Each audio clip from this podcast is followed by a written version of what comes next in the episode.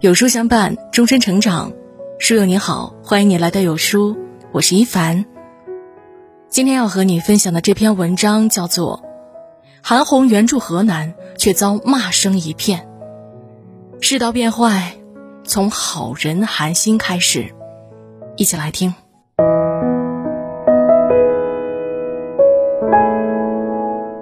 这几天，让所有人挂念的河南救灾工作正在紧张的进行。韩红第一时间筹集善款三千万，并带着河南籍艺人王一博和公益团队援豫物资，奔赴一线提供应急救援。本来是一件好事情，韩红却被网友骂上了热搜。有人质疑韩红大张旗鼓搞公益作秀，到灾区摆拍炒作，只为名利双收。甚至一些键盘侠开始另辟蹊径，对韩红进行人身攻击，说把她从船上推下去，起码能再多营救两三个灾民，也算物有所值。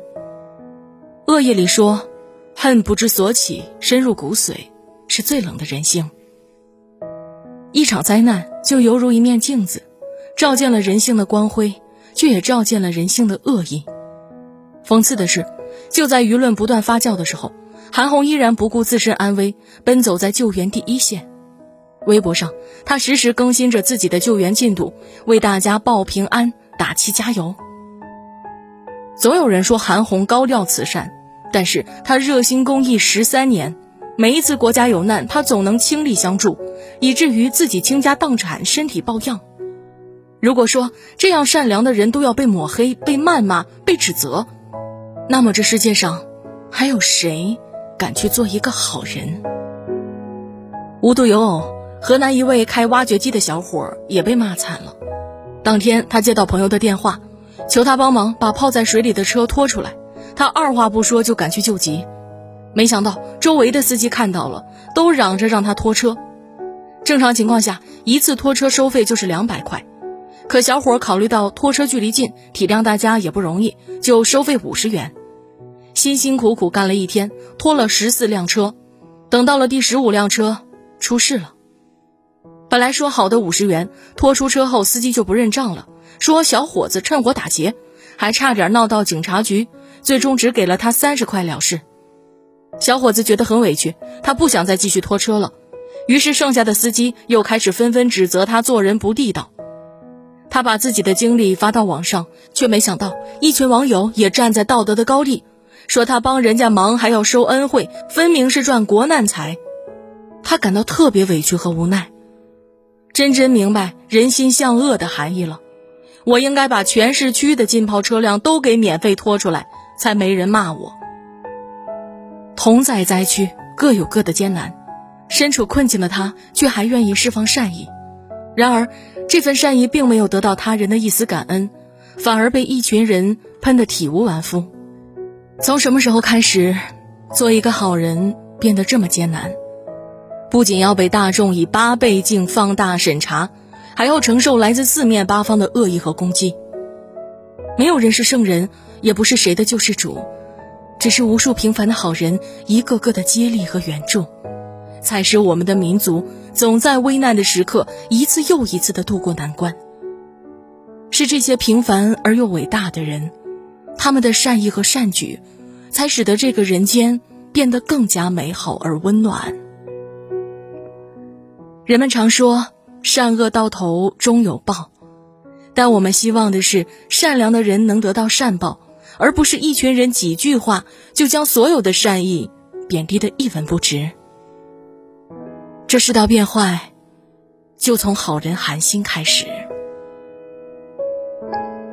一方有难。八方支援，国家危难时刻，每个人都希望自己能够尽一份力，不管是大是小。在这样的民族大义面前，却涌现了一些不和谐的声音。许久未见的女星曹颖晒出了自己捐款的回执单，上面显示金额一百万元，并为灾区加油打气：“河南一定行，风雨面前大家一起扛。”曹颖的善举本应该得到支持和鼓励。却没想到换来的是一大批网友的质疑和讽刺。不拍戏不主持节目，哪来这么多钱？是在炫耀自己很有钱吗？直播带货赚翻了？实际上，曹颖出道三十年，一直积极参与慈善，只不过一直没有受人关注。这次，他颇有些无奈地说：“截图说作秀，不截图说没捐，捐少了不行，捐多了也不行。”同样遭受网暴的还有老艺术家冯巩。六十三岁的他录制视频为灾区献诗祝福，却遭到网友逼捐。冯老师没钱，打死我也不信。都是说相声的，德云社捐了七百万了，您呢？大爱不是一首诗，光用话来说不行动，还不如不说呢。对此，冯巩并没有回应，想必也实在是心寒。自己的一腔热血和善良，硬是被几行浅浅的字浇到透心凉。还有前几天再次被骂上热搜的古天乐。他捐赠的一个小学荒废长草，有人便开始说他沽名钓誉，所谓的慈善都是表面功夫，是不折不扣的伪善。一个做公益慈善十几年的人，一个默默无闻捐助了一百多所小学的人，一个哪里有需要就到哪里援助的人，竟然被人如此责难。想起《觉醒年代》中的一句话：“道德是用来律己的，不是用来责人的。”可偏偏有一群人以为自己站在了道德的制高点上。站在了所谓正义的一方，利用别人的善良当做自己发泄的出口，去指责别人、拉踩别人，却从来没有想过，自己又为这个国家、这个城市、为其他的同胞做了哪些有意义的事呢？人性最大的恶，莫过于消耗别人的善良。当好人的善良被消耗殆尽，世界被冷漠和恶意充斥，最终自食恶果的。是我们自己。想起不久前薇娅泪洒直播间，不是说错了话，也不是直播失误，而是她捐献的希望小学正式投入使用。明明是善事善举，依然没逃过口诛笔伐。不少人在留言区质疑，说他利用贫困山区的孩子博人眼球，还特意将自己名字挂上校门。对此，薇娅声音哽咽，流着眼泪回应：“公益从来都不是为了给别人看。”而是我一直以来想要做的事情。如果能帮到更多人，我为什么不去做呢？事实上，这根本不是薇娅第一次捐献希望小学。很早前，薇娅就开始关注到失学儿童，并捐建了十八所希望小学，只是没有大肆曝光与宣传。可偏偏对于某些人来说，他们能以一笑而过的吃瓜心态去消化伤天害理的新闻。唯独对好人好事寻根究底，稍有破绽，便在一股戾气的驱使下，画出噼里啪啦的键盘声。在疫情中兢兢业业的钟南山，因为儿子用了爱马仕，被冠上发国难财的帽子；常年献身公益的歌手丛飞，因身患癌症无力再行捐献，随即被嘲讽此前都是作秀。就连前几天濒临破产的鸿星尔克，援助河南五千万物资爆火之后。也被一些别有用心的人指责说是反向营销。如此种种，让人不由想起那句话：世人都开始接受一个观点，那就是好人要历经磨难，方能修成正果；坏人只要放下屠刀，就能立地成佛。细思极恐。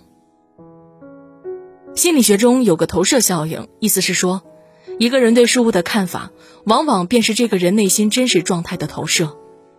正因自己心无善念，便觉得别人的善良也是别有用心，以残缺逼仄的三观，将眼里的世界扭曲到面目全非。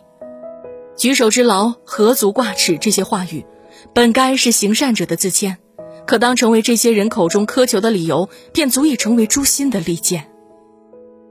上海交大的窦令成教授曾说。当今社会的矛盾，主要是有这么一拨人惯用圣人的标准衡量别人，以贱人的标准要求自己。倘若善良的人必须要在被骂与行善的边缘如履薄冰，那么，当这个世界耗尽了好人的热情，剩下的便只有冷漠。为众人抱心者，不可使其冻毙于风雪。如果做不到发自内心的敬佩，做不到还给善良的人一句谢谢，那么，也请不要用丑陋的字眼去伤害他们。只有善意得到保护，好人才不会令世界冷落。基辛格在《论中国》里讲到：“中国人总是被他们之中最勇敢的人保护得很好。但在这世上，一切都是相互的，否则再勇敢的善良也敌不过人心的摧折。而以善意回报善意，你所守护的人，终有一天也将守护你。让人欣慰的是，即使有再多恶意的揣测、无理的苛求，也遮不住整个社会为善涌动的暖流。还记得不久前的南京胖哥吗？当嫌犯在街上持刀挥砍，他毫不犹豫上前阻止，凭着一双赤手空拳，避免更多无辜的人受到伤害。